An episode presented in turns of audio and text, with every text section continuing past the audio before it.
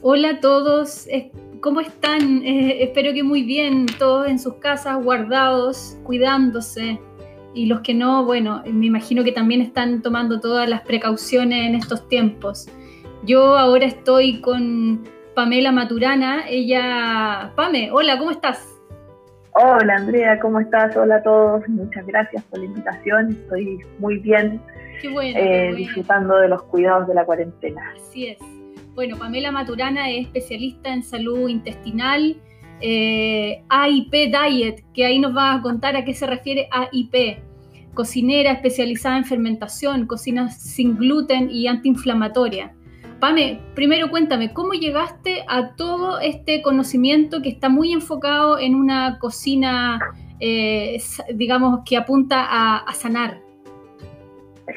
Bueno, básicamente llegué por mi historia de salud, que de chiquita empecé con enfermedades inmunológicas, psoriasis, hipotiroidismo, artritis reumatoide, que se empezaron a arrastrar cuando entré a la universidad a estudiar enfermería y fueron las fases más agudas que, viví de, la artritis y de varias cosas más.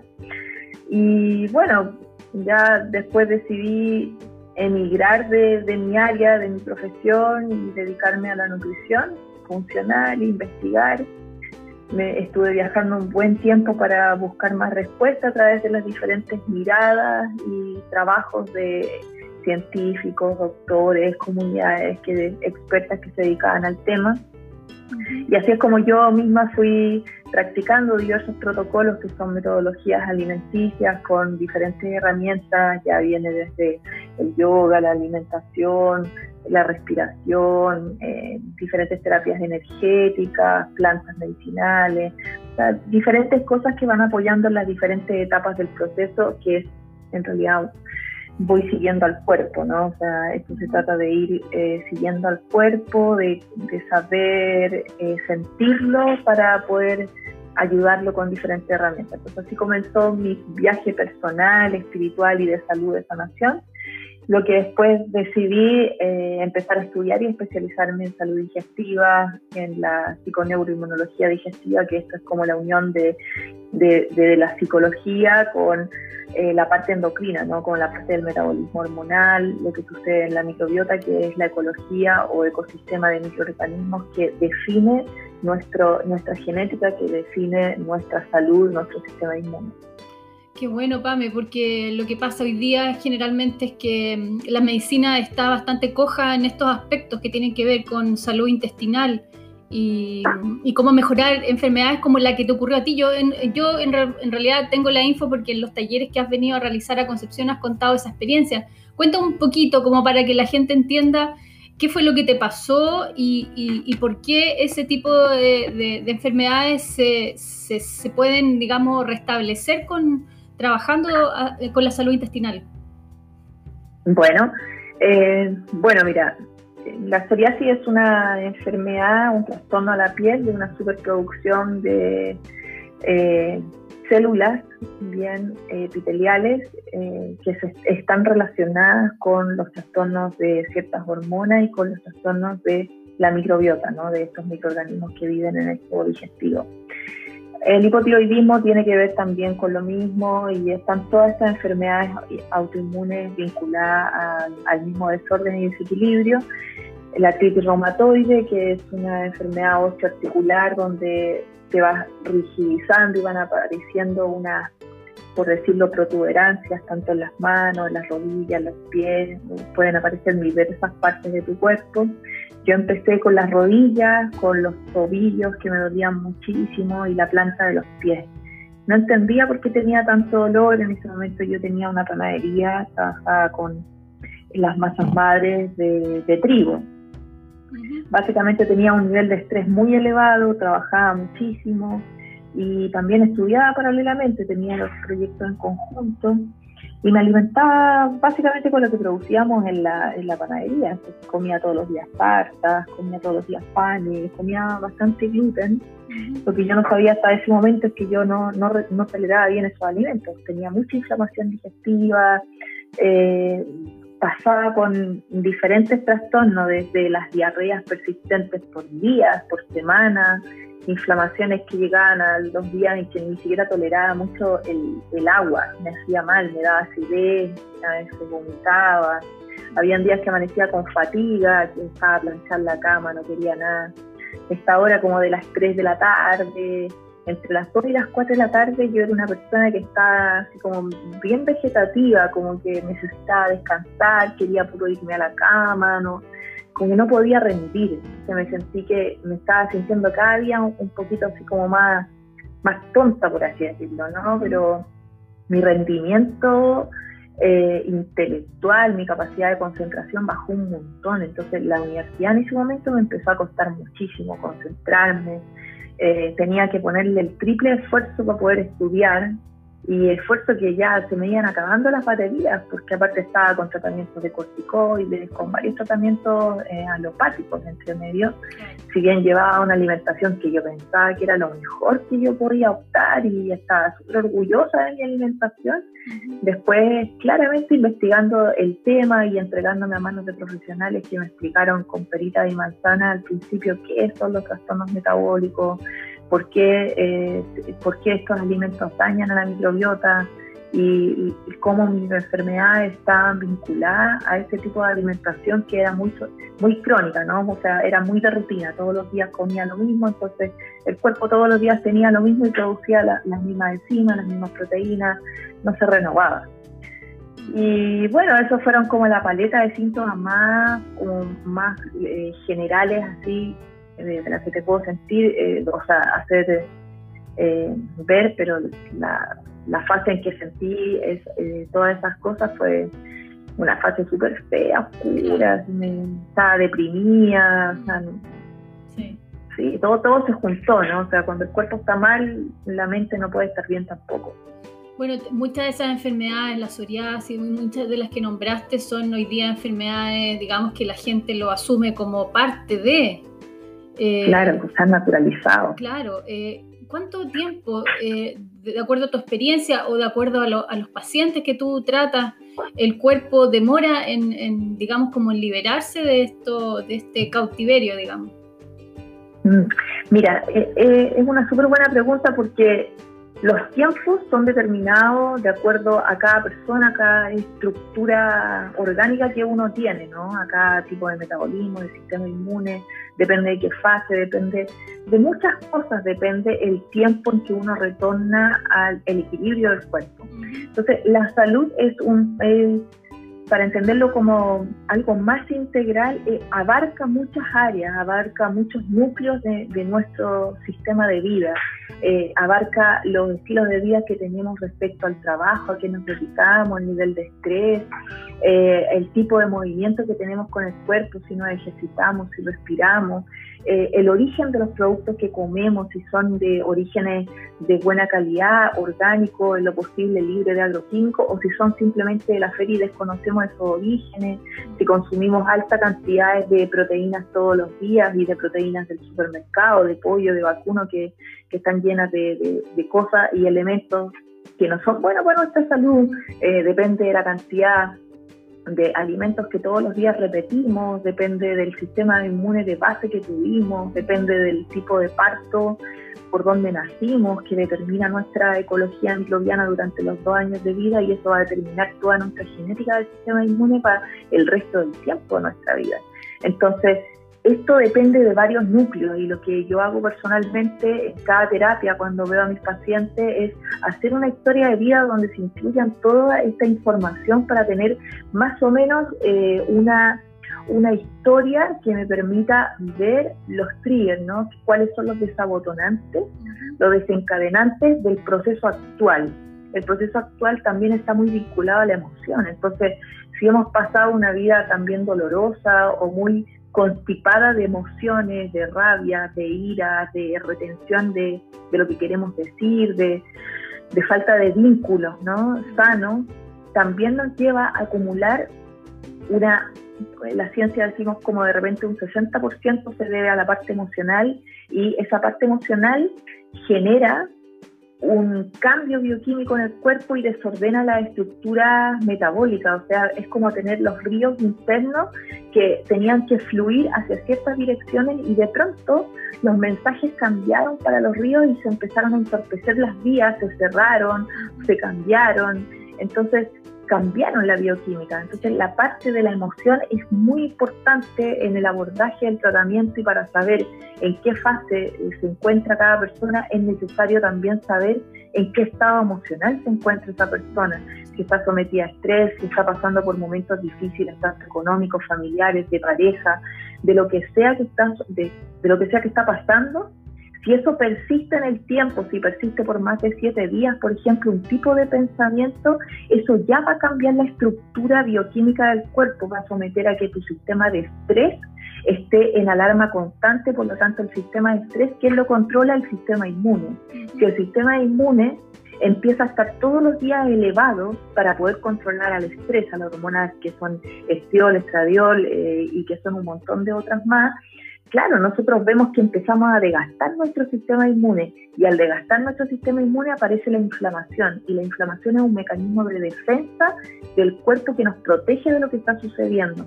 Pero al mantener este sistema de estrés constante, lo que estamos generando es que las fuerzas se empiezan a agotar y empezamos a sacar los recursos de los minerales que tenemos en el torrente sanguíneo para hacer funcionar el cuerpo, la máquina. Entonces, al agotar esos minerales, estos esto que está en el torrente sanguíneo, empezamos a sacar mucho del intestino, empezamos a sacar de todos lados para poder enfrentar a la situación de estrés que estamos pasando. Estrés, la gente lo entiende como una situación difícil, como esto, pero hablemos del estrés eh, biológico, del estrés celular. El estrés celular es mantener niveles altos de cierto tipo de hormonas que hacen que el cuerpo esté en un aceleramiento sin poder detenerse y sin poder restablecerse. Y eso lo controla nuestra inmunidad. Y la inmunidad tiene un tiempo limitado para poder enfrentar ese sistema de estrés. ¿bien? Entonces, retornar, hacerlo cambiar y darle una vuelta como un hackeo a este sistema, significa que nosotros tenemos que recurrir a varias herramientas, porque el proceso de sanación no es una receta, sino que es una integración de varios conocimientos ancestrales de nosotros mismos con los que veníamos de nuestra familia y de nuestras herencias familiares que se fueron perdiendo en el tiempo porque nos fuimos alejando de la naturaleza y por eso hoy día no sabemos comer ni alimentarnos y muchas otras cosas más. Cuando empezamos a retornar a esto de comenzar a comprender que la enfermedad siempre, siempre, siempre nos va a acompañar y es un, es un camino, es un camino que nos indica cómo guiarnos cómo orientarnos en donde estamos situados en el momento que estamos viviendo. Si, por ejemplo, yo te doy un ejemplo clásico que a mí eh, me sucede personalmente. Yo me sané de la psoriasis y la artritis reumatoide hace bastante tiempo y me demoró mucho tiempo porque también al principio, como iba practicando cierto tipo de herramientas, medio que me encasillaba en esto o en lo otro, ¿no? Como que era muy sesgado, ¿no? Entonces, eh, y luego cuando eh, en este momento de mi vida he comprendido más la medicina integrativa como una amplitud de, muchas más herramientas, por lo tanto, nosotros pretendemos en la medicina convencional siempre tener una respuesta, lo que nos lleva a sesgarnos y a obsesionarnos en buscar la respuesta, por lo tanto quedamos limitados, no, se nos limitan las herramientas. El objetivo de esto de la medicina integrativa es que nosotros podamos tener más preguntas que respuestas. Preguntas como, eh, ¿qué estoy haciendo en este momento de vida? ¿Qué está sucediendo conmigo? ¿Qué estoy dispuesto a darme en este momento? ¿Estoy respirando? ¿No estoy respirando? Nosotros jamás vamos a tener la respuesta. No tenemos que rendirnos y aceptar a esto que no vamos a tener respuesta a muchas cosas que suceden. Mm. Estudios científicos te lo demuestran, grandes eh, pensadores, grandes meditadores, grandes personas de todos los registros históricos que dicen, hey, la, naturaleza no, no, hace ensayos clínicos, no tiene respuestas absolutas para la flexibilidad que significa un ambiente. Entonces, si nosotros no flexibilizamos con eso y no amplificamos nuestra mirada, vamos a estar sometidos al sufrimiento de querer respondernos a resolver las cosas. Entonces, esto significa que nosotros básicamente tenemos que aprender a guiarnos por lo que va diciendo nuestro cuerpo y a conectarnos con las ciclicidades, porque nuestro cuerpo la semana pasada a la semana actual no va a ser igual, porque los ritmos lunares y los ritmos ambientales cambian. Estamos regidos por un montón de sistemas que nosotros no vemos y que cuando no los vemos, por lo tanto, se nos pierde el eje de la salud, se nos pierde la orientación. Lo que yo te quería decir como ejemplo es por ejemplo, que yo, mi artritis reumatoide, de, de, repente hay ocasiones en que me aparece un nódulo articular, por ejemplo, en la mano derecha, en el dedo del medio, ¿no? Entonces, claramente yo empiezo a ver, a reflexionar, a ver cómo, qué está sintiendo mi cuerpo estos días, cómo ha estado durmiendo, cómo ha estado mi digestión, eh, qué me he estado dando, qué me he estado notando, en qué fase de la luna estamos, porque eso es clave, ¿sabes? Los antiguos miraban la luna todos los días para saber cómo iba a funcionar el, el día.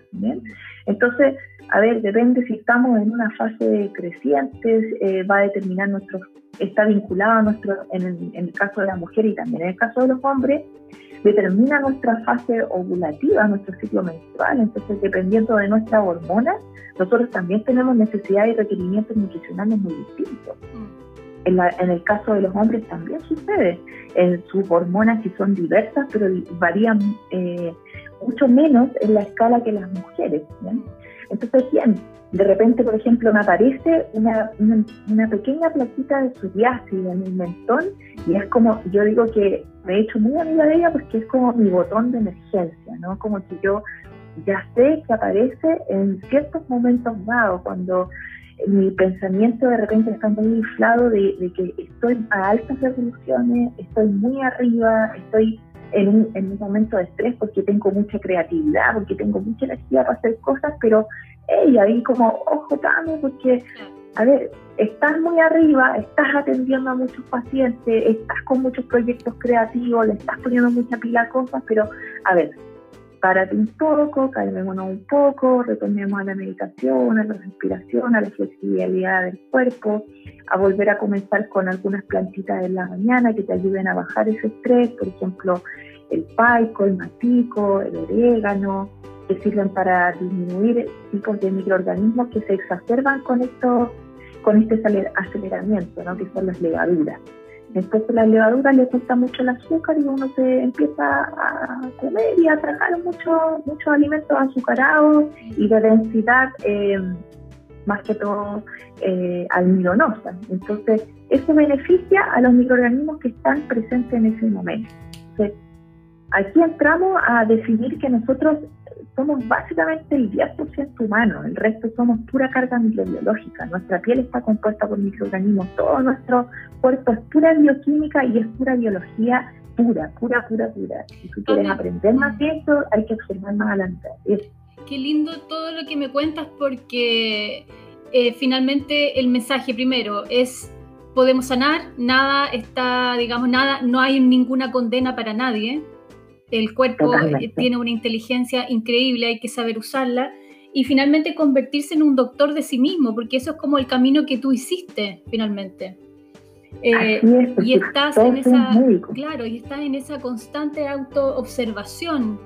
Eh, y eso es precioso. Sí, es precioso, porque te lleva a conocer y, y te lleva a este espacio en el cual yo estoy hace años ahí eh, promocionando, que es la autogestión de la salud.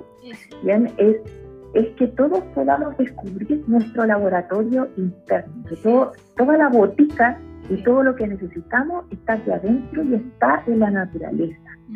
Si nosotros aprendemos a observarnos mejor, vamos a llevarnos de nuevo a lo natural, a entender que nosotros somos una extensión de la naturaleza, a que separarnos de la tierra y a obviar la alimentación y a un poco bajarle el perfil a como, no, es muy esotérico, de repente me hippie, no, es que esto es sabiduría basada en la lógica de la biología, que es lo que nos construye. Entonces, si nosotros aprendemos a observar más a los sistemas biológicos de la naturaleza, cómo se comporta la naturaleza, vamos a comprender cómo se comporta nuestro cuerpo, porque nuestro cuerpo sigue los mismos ritmos y es lo mismo que la naturaleza porque estamos construidos de los alimentos de la tierra que ella nos da. Por lo tanto, nosotros observar a la tierra y sus comportamientos vamos a aprender a cómo funciona nuestra salud. Por eso nosotros somos creadores de medicina. Medicina es el acto de observación y de neutralidad, de detenernos un poquito y de ocupar eh, la energía con el flujo en el que va la naturaleza, no con el flujo que va los sistemas creados sobre lo que creemos de la naturaleza. Claro. Pame, tú probaste muchas eh, teorías nutricionales en, el transcurso de, tu proceso de sanación y te quedaste con esta que es AIP Diet, que es protocolo autoinmune.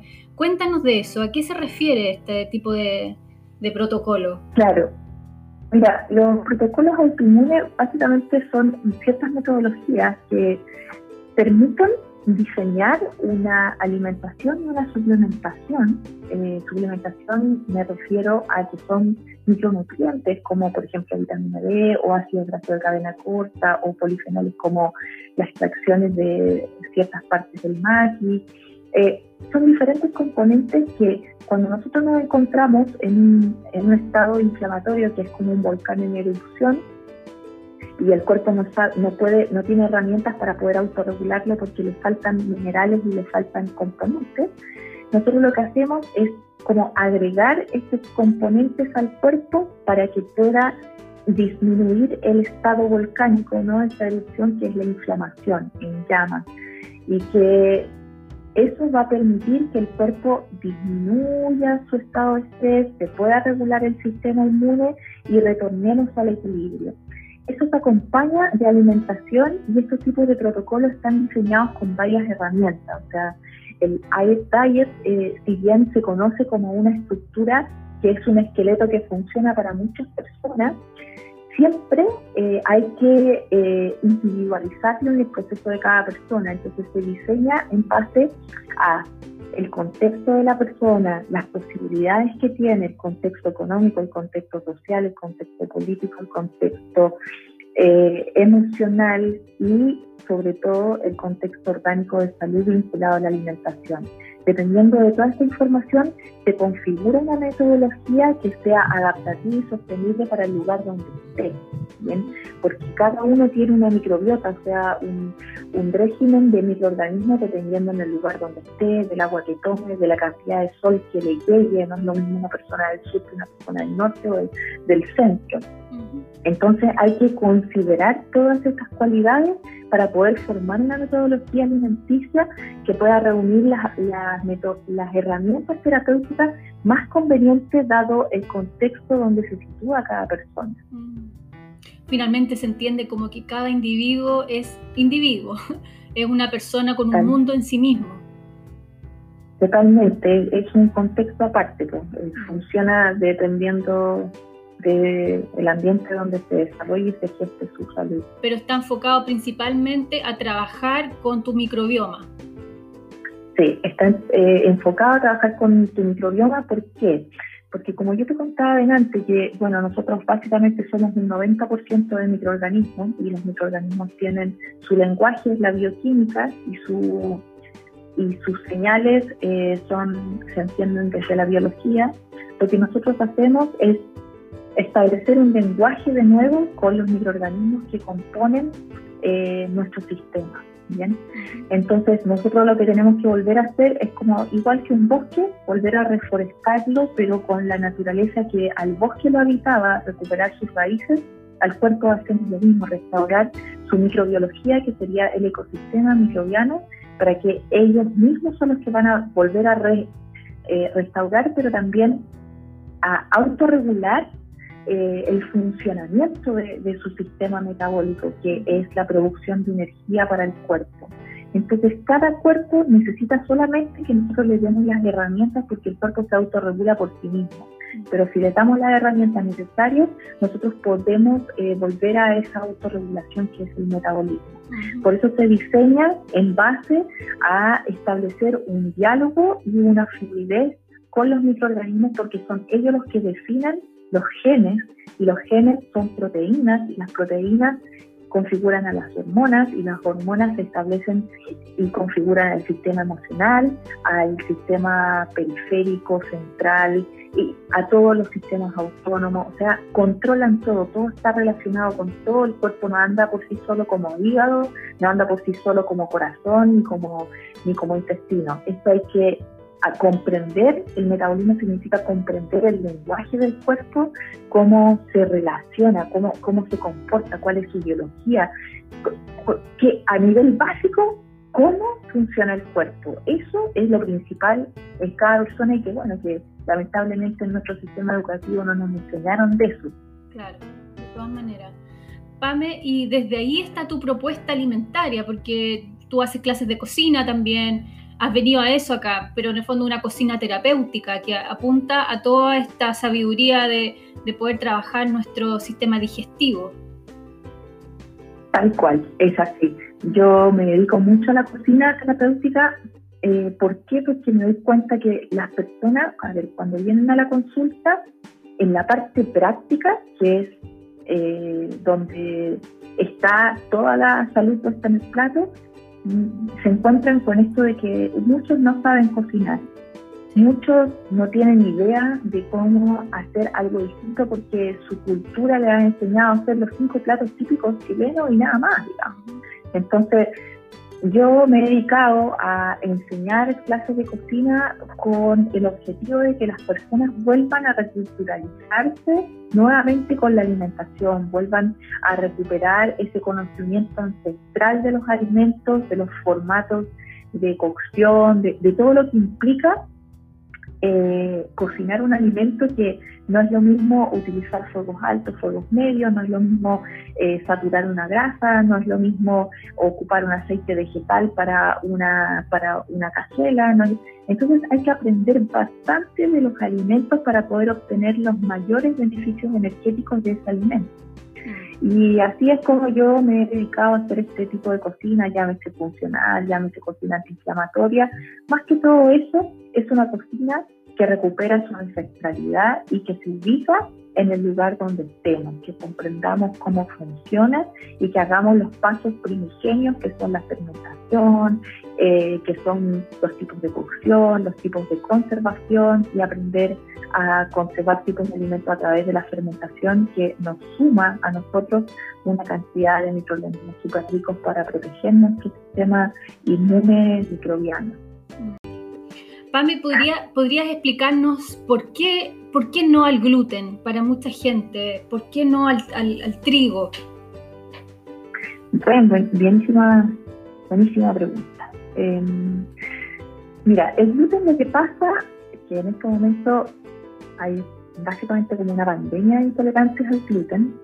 Se debe una de las cosas a que nosotros mm. hemos ocupado el trigo como un alimento básico de nuestra despensa sea, lo comemos todos los días indiscriminadamente más de una vez al día.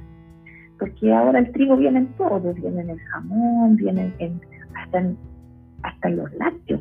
Entonces uno se pregunta, chuta, ¿qué hizo la industria con esto? Bien, eh, el gluten es una proteína que aglutina, que le da eh, una aglutinación a los alimentos y por eso el pan es esponjoso, es agioso y es riquísimo. El gluten, uno eh, de sus problemas es la forma de consumo que lo hemos hecho un consumo crónico y no un consumo para ocasiones, como se hacía antes, ¿no? El, pan se comía en ocasiones, no era algo de todos los días. Después se suma otro factor que es súper indispensable y que está asociado a todos los trastornos que hoy día tenemos frente al gluten, que es eh, la producción de semillas genéticamente modificadas. Entonces hoy día nos encontramos con una semilla de trigo que es genéticamente modificada que está hecha en laboratorio para poder producir un tipo de trigo que sea más en alto contenido de, gluten para poder, digamos, abaratar los costos de, la panificación específicamente, que se ha hecho con esos fines también para poder homogeneizar la semilla y poder eh, dar más alto rendimiento, porque una semilla nativa, natural de gluten, en su espiga puede tener a veces cuatro apenas semillas de trigo. En cambio, una espiga modificada llega a tener hasta 24, 36 eh, semillas garantizadas, porque está diseñada de esa manera. Entonces, esto tiene que ver con otros tipos de mm, intereses y conflictos que son los económicos y políticos que, determinan estos, Principalmente, semillas. Ese, ese, es el gran problema, Pame, la modificación finalmente del gluten en estos tiempos. La modificación del gluten es una el, el estilo de vida que llevamos, bien, eh, sumado a que hemos agotado a nuestra microbiota por no consumir alimentos variados. Y también el tipo, este es un tema muy polémico, pero es real y es cierto, las vacunas que estamos recibiendo hoy en día eh, sin ninguna precaución ni ningún conocimiento de la población respecto a los impactos que tienen las vacunas y me parece que es un tema que hoy día se está hablando más, pero se cae un poquito en el espejo de, que la gente, muchas personas no, no, no pueden creer esta información porque es bastante increíble, o sea, eh, otro día cuando tú estabas hablando con un amigo argentino que es doctor y que, bueno, estábamos hablando de, lo, de la lo preocupante y alarmante que es el hecho de las vacunas en este momento, de por qué no podemos tener nuestro derecho precautorio ante las vacunas. O sea, si sabemos que las vacunas ha estado comprobado que han sido vacunas contaminadas, hay vacunas que no son viables y que no han estado comprobadas para la viabilidad genética, o sea, que alteran nuestro gen, que han desorganizado tremendamente nuestra salud y eso está comprobado porque estos datos se han emitido y se han seguido eh, vendiendo las vacunas y seguido poniendo en riesgo a la población. O sea, ¿dónde está nuestro derecho precautorio de decir bien, yo no me quiero vacunar, ¿cuáles son las otras opciones que me provee mi eh, gobierno, mi Estado, para poder enfrentar esta situación? ¿Por qué somos obligados a vacunarnos? Entonces, esas, esas preguntas son muy fundamentales hoy en día hacerlas, porque, a ver, con el tema actual que estamos pasando, este tipo de pandemia, COVID, a nosotros seguramente se nos va a obligar en un tiempo más a vacunar. Así es. Estas vacunas que van a venir no están probadas en genes humanos. Y eso es un gran riesgo a la salud de las personas. Y el sistema inmune se nos va a ver duramente enfrentado a muchos riesgos de no poder eh, básicamente relacionarnos con el entorno, ¿no? O sea, podríamos ser atacados básicamente, fácilmente por tipos de microorganismos que nuestro sistema inmune no va a estar eh, adaptado, porque nuestro sistema inmune no se crea con las vacunas, se crea por el contexto, la relación que tengamos con nuestro medio natural. Si nosotros más limpiamos y seguimos más usando este tipo de medidas eh, para la sanitización, nos exponemos a cada vez tener menos resistencia y un sistema inmune más pobre. Claro.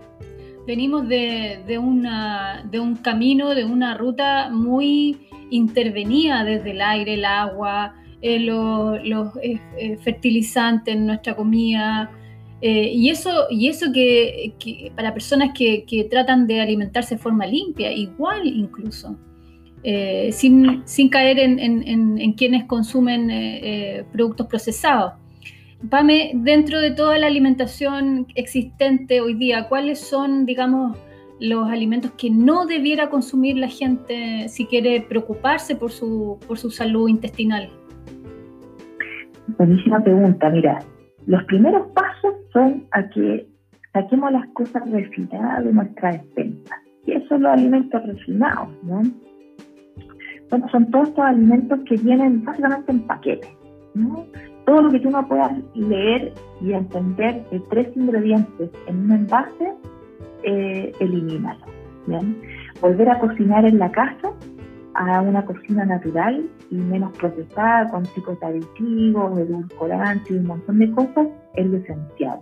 Después de cocinar en la casa viene la otra etapa de seleccionar los tipos de alimentos. O sea, eh, para la salud digestiva es indispensable suspender el gluten y los lácteos al menos por un tiempo para poder darle al cuerpo tiempo de poder restaurar. ¿bien? Eh, volver a consumir productos de origen, o sea, preocuparnos de consumir tipos de vegetales que estén lo más cercanos a nosotros y que sean de producciones limpias, o sea, productores chiquititos. Siempre hay en nuestra zona, lo que pasa es que nosotros como no estamos en contacto no lo sabemos, pero no es que no existan, es que simplemente no los conocemos. Por ahí uno se, siempre se puede eh, ir metiendo en las redes sociales, uno encuentra todo hoy en día, es lo, es lo fantástico que ha dado esta oportunidad de, de las redes sociales. Pero por otro lado, hay muchas personas que de pronto dicen, es que es muy caro alimentarse saludable. Yo he sacado el costo incluso para hacer tipos de, comparaciones con la alimentación saludable. Y es cierto que tú gastas más en lo que, a ver, es cierto que tú gastas más en la canasta de los vegetales de lo que comúnmente gastas. Pero ojo acá, porque cuando uno saca la alta cantidad de harina, la alta cantidad de lácteos, de cereales, de, desayuno, de todas las cosas, después de los embutidos que están llenos de porquerías básicamente, después de los juguitos saborizados, después de... O sea, nosotros al hacer todo este estudio y análisis de lo que es nuestra despensa, nos damos cuenta que cambiar nuestra despensa es básicamente cambiar alimentos frescos, vegetales, algunos granos integrales como legumbres, eh, y algunos otros como quinoa. Mm. Y también el pan, cambiarlo a un pan que no sea el tipo convencional, pues cámbiese al, al centeno y, hágase chapati, que son como tipo churrasca en esta piel, eh, cámbiese el, agua, por ahí ves si puedes conseguir un filtro y si no lo puedes conseguir, bueno, empieza a dejar el agua eh, decantar en la noche para que eh, se evapore un poco el cloro, puedes tener unas, unos cuarzos adentro de tus botellas de agua para poder remineralizar el agua y darle otros valores energéticos y por supuesto también respirar. La respiración es fundamental. Nosotros casi todo el día pasamos en un estado hiperventilatorio que respiramos muy superficialmente y eso es un problema grave para el cuerpo porque el cuerpo sin oxígeno no puede producir eh, el metabolismo. Entonces, si nosotros no estamos respirando, el cuerpo se agota, no puede, no puede asimilar bien el hierro, eh, con el hierro se produce músculo, con el músculo se produce energía para el metabolismo, o sea, es todo cadena. Todavía tenemos aire para respirar gratis, todavía no nos venden los tanques, digamos, así que hay que aprovechar de respirar y al menos hacer cinco minutitos de respiración dos veces al día es ideal, óptimo, pero si estás comenzando, al menos empieza por cinco minutitos respirar, disponerte a respirar profundamente y cíclicamente. Hoy en día existen eh, aplicaciones en el celular donde uno se descarga una aplicación para respirar consciente y te sale una pelotita que te va guiando la respiración y tú llegas a un estado de coherencia respiratoria donde básicamente tu frecuencia cardíaca cambia y puede cambiar eh, toda, la, eh, toda la bioquímica de tu cuerpo. Con solo cinco minutos ya produces un cambio interno súper enorme. Entonces, respirar, de nuevo volver a la cocina natural, de nuevo escoger alimentos integrales, reemplazar el gluten y que sea menos veces a la semana y que sea de otros tipos de harinas como la de centeno, la del camut o la que encuentres en tu zona. Eh, los lácteos reemplazarlos por otros, otros alimentos, de repente bebidas vegetales o de repente simplemente más, más vegetales. Come eh, al, desayuno empezar con un crepecito, por ejemplo, una churrasquita de, centeno con, con vegetales, con untables vegetales y un poquito de proteína animal, está bien, pero tampoco tenías que comer proteínas animales todos los días. Y, el, hombre antiguo, o sea, como que ahí remonta la historia, ¿no? No es que digamos que nosotros ahora tiramos el, hábito, el hábito paleolítico, pero observemos un poquito nuestra historia. Nosotros en toda la historia jamás nunca comimos tanto como hoy en día. Nosotros hoy en día básicamente estamos enfermos por sobredosis alimentaria, o sea, por tener tanto consumo de alimentos y tanta ingesta, el cuerpo se enferma porque no tiene tiempo para eliminar, para procesar esa información y para eliminarla. Entonces, ¿qué hace? La acumula. Y la acumulación es inflamación. Y ahí nace la enfermedad. Sí, así es. Pame, tremendos consejos que nos has dado. Eh, así que a todos, poner ojo en, de lo que estamos consumiendo, poner ojo en el tema de las vacunas, que va a ser una polémica de aquí a lo que quede a fin de año, así que estar atentos. Y, limpiar nuestra despensa, que volver a la cocina, que es lo que hemos dicho siempre en todos los programas, todos recomendamos lo mismo, volver a la cocina, al cariño eh, y a, a, los nutrientes que vienen de la tierra. Muchas gracias, Pame. ¿Con qué quieres cerrar como para dar un mensaje a todos los que te están escuchando? Bueno, muchísimas gracias, Andrea, y muchísimas gracias a todos los que están escuchando. Me gustaría decirles que, que la invitación es a que todos volvamos a naturalizarnos, a respetar los ritmos de la naturaleza y que al cambiar nuestro plato nosotros estamos tomando decisiones enormes e, y, generando un impacto enorme en los cambios de la agroindustria, de volver de nuevo a sistemas que sean sostenibles. Cuando nosotros tomamos una elección alimentaria, también tomamos una elección política y económica. Por lo tanto, cambiar desde nuestro plato nuestros hábitos va a generar a que nuestro sistema pueda limpiarse y pueda cambiar. Somos nosotros los protagonistas de esto porque somos los que generamos la demanda. Por lo tanto, mi invitación es que a cada uno que si bien no, no quiere participar de ningún sistema político ni nada, somos seres humanos políticos porque tomamos decisiones y las tenemos que tomar desde la conciencia.